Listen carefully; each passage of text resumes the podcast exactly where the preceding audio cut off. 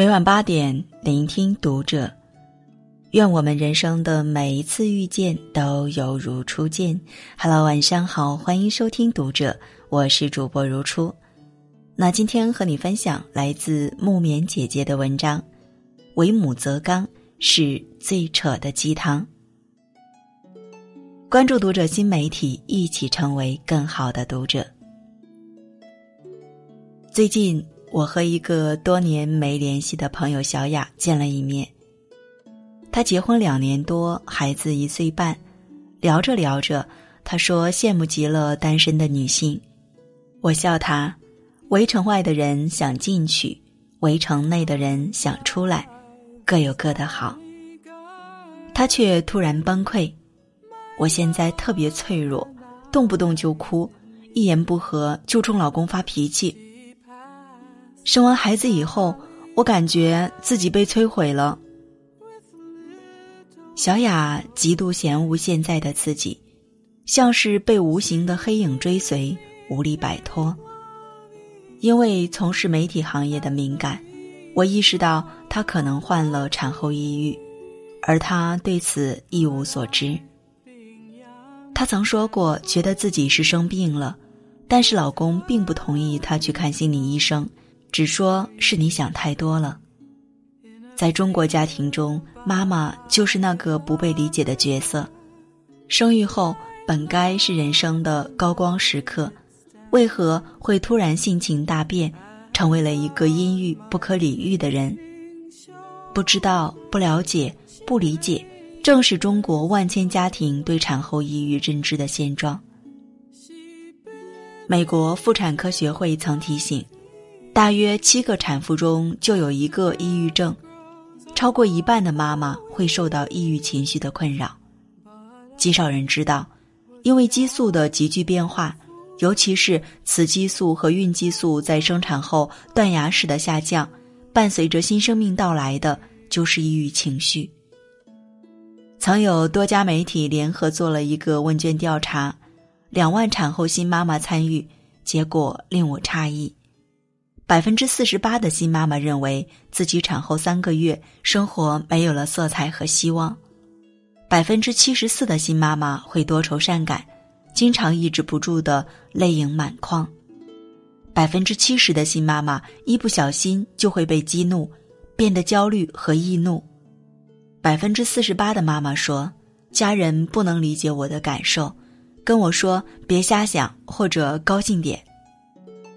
严重的甚至会产生伤害孩子的念头，或试图自杀。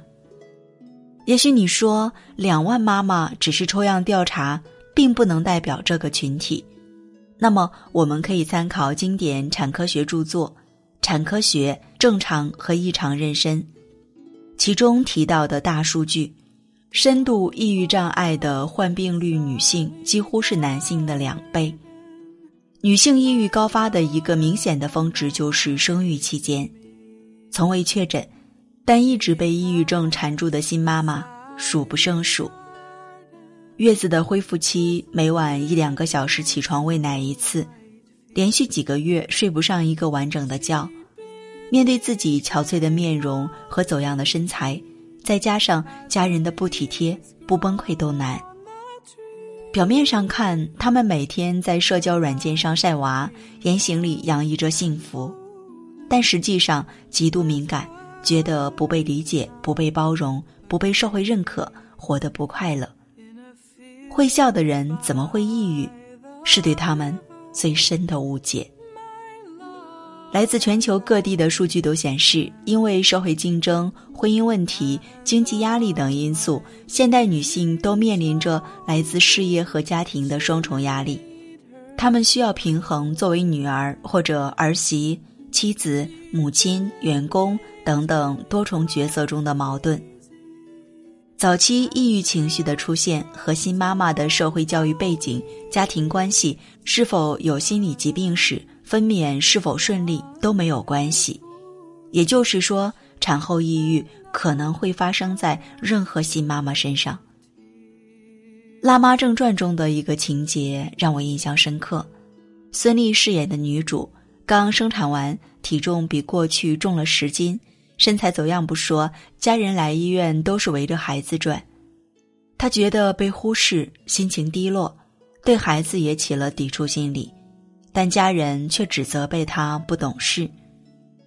这种经历不仅会发生在普通人身上，明星也不例外。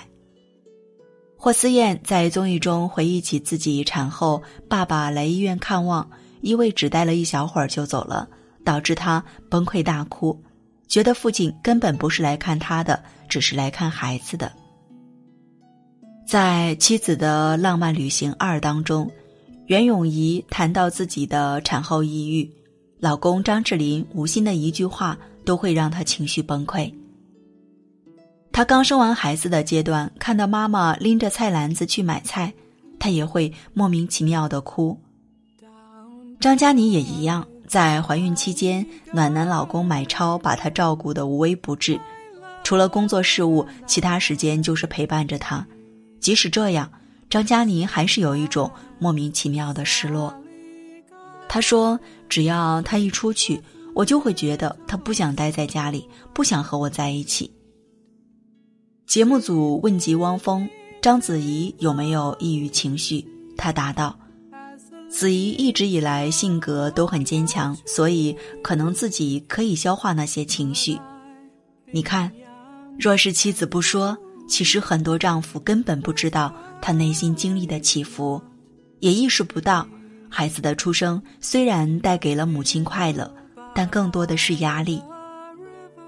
世人都觉得女人天生就是母亲，天生会照顾好孩子，当个好妈妈，所以很少有妈妈敢承认“为母则刚”是世上最扯的鸡汤。被抑郁和焦虑所折磨，生活一地鸡毛，一片狼藉，才是女性产后的日常。产后抑郁是一种什么样的体验？一个妈妈这样回答：“无限靠近死亡的感觉。”而面对丈夫和家人的不理解，她脑中无数次闪过这样的念头：“是不是只有我去死，你才知道我有多难受？”无论在哪个国家，抑郁自杀都是孕产妇死亡的主要原因。产后抑郁自杀的事件常有发生。二零一七年，陕西榆林产妇跳楼身亡；二零一八年八月三十日，云南昭通一个孕妇与家人争吵后自杀；二零一八年最后一天，二十七岁的年轻妈妈不敌产后抑郁，将女婴扔下楼后纵身跳下身亡。尽管悲剧频频发生，可是在这个对精神疾病讳莫如深的国家。新妈妈们受困于丈夫的无情、家人的无知，抑郁成疾也只能靠自己排解。作为新妈妈，其实你没必要如此要强。在产前可以到医院接受至少一次的围产期抑郁症常规筛查，产后如果出现抑郁情绪，应该及时告知家人自己的困境，寻求医生的帮助。而对于新爸爸，你要牢记，你的理解和陪伴或许就是妻子的救命稻草。在动画短片《和产后抑郁的妻子在一起》当中，新晋奶爸麦克发现，原本应该很幸福的家庭，却因为妻子产后常常出现的暴躁、流泪、抑郁等症状而变得痛苦和煎熬。但他没有无视，而是选择成为妻子的保护伞。麦克每晚都抱着孩子在客厅来回踱步，哄孩子入睡，做好所有家务，假装什么事情都没有发生，忽略这些问题。在他的坚持下，最终疗愈了妻子的抑郁症。面对产后抑郁情绪，很多新晋爸妈都会手足无措，而恐惧来自于无知了解才是治愈的开始。别被为母则刚欺骗产后抑郁这种事不是女人凭个人信念就能完全战胜的。产后抑郁的妈妈最需要的其实就是家人的陪伴和呵护去缓解他们生娃后各方面的焦虑和压抑扫空那些不安和忙乱支撑他们度过这段艰难的时光。神剧请回答一九八八里有句台词。听说神不能无处不在所以创造了妈妈。但此时我觉得妈妈不是神能拉着自己的女人走出来的男人才是神。好了那今晚的分享就到这里了这里是读者我是如初我们下次节目再见。